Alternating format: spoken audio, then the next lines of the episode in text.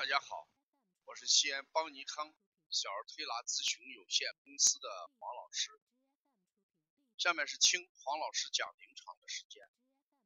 今天我讲临床案例，呃，是一位因为情绪而诱发的腺样体肥大这么一个案例。小孩腺样体肥大，呃，我们在临床上见到比较多的。是那种肺胃积热而引起的，就是我们说吃出来的腺样体。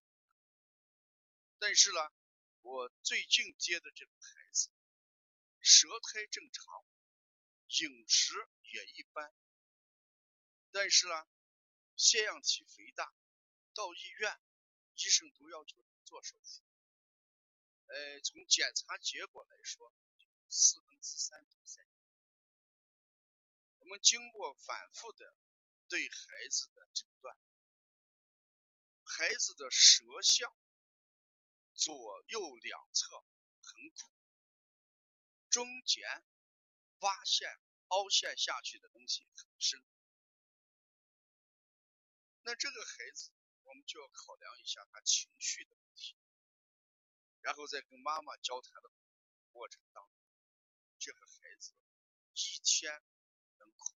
六次，莫名其妙的哭，一句话说的哭，不让看电视哭，太阳好带到楼下去玩玩不去哭，你说什么孩子？后来我们感觉这个孩子纯粹就是因为情志所导致，情绪而诱发。腺样体。当一个人情志不畅的时候，难以发泄的时候，发泄方式不正确的时候，往往就给予躯体的症状表现出来。这就是我们讲的腺样体肥大情志而引起的案例。我记得在前面讲过。我们德国社会心理学之父勒问就写过这么一个公式，他就说 B 等于 FPE。我讲过，这个 B 是孩子的心理状态、心理反应，而这个 P 呢是孩子的身体状况，而这个 E 就是情境，就是环境，就是诱发。孩子情绪波动的因素。那如果把这个 B 等于 FPE 这么一个函数关系用在孩子躯体症状上来讲，这里面的 B 就相当于躯体表现出来的打呼噜、腺样体这个 P 就代表的是孩子身体的状况，中医讲的阴阳气血。而这里面的义正好就是情境。后来我们在交谈的过程当中，妈妈对孩子的拒绝太多，妈妈对孩子的干预太多，妈妈对孩子的要求过多，所以就形成了孩子这么逆反。你说什么我都不行，我唯一能够让你不说的一种模式。就是哭，我一哭你就不会说我，所以拿哭来阻止妈妈对他的管教、对他的约束、对他的要求，这已经形成了一种近视。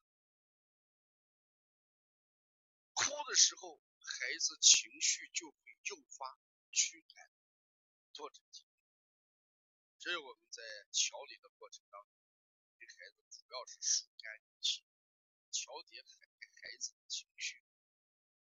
做了之前几天之后，孩子的情绪都是缓和，呃，基本上一天就。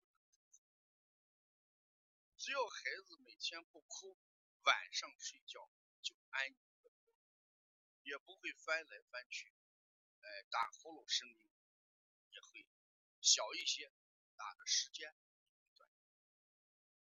所以通过这个案例，我想告诫我育儿妈妈也好，还是同行推拿师也好，哎，我们一定要关注孩子的情绪，因为孩子情绪难以宣泄的时候，躯体症状就表现出来了，比如说腺样体肥大、哮喘、咳嗽、眨眼睛、清嗓子、吸鼻子。抠耳朵、抠鼻子，这都是心理情绪而诱发的躯体状态。如果我们忽略了这一点，光从身体的阴阳、气血和经络上去调，效果不好。所以，希望我们要关爱孩子，关注孩子，要从孩子的心理发展这个角度去出发。我们不需要每一个人。都成为这个心理学的心理大师，但是至少让每一个人要懂得一点心理学。所以说，我们说学习心理学是为了把生活变得更加幸福一些。育儿妈妈懂一点育儿知识，懂一点心理学方面的知识，孩子也会健康。如果要关注更多的一些。关于孩子心理和孩子心理治疗、相亲疗法这样的咨询，你可以加王老师微信：幺五七七幺九幺六四四七。谢谢大家。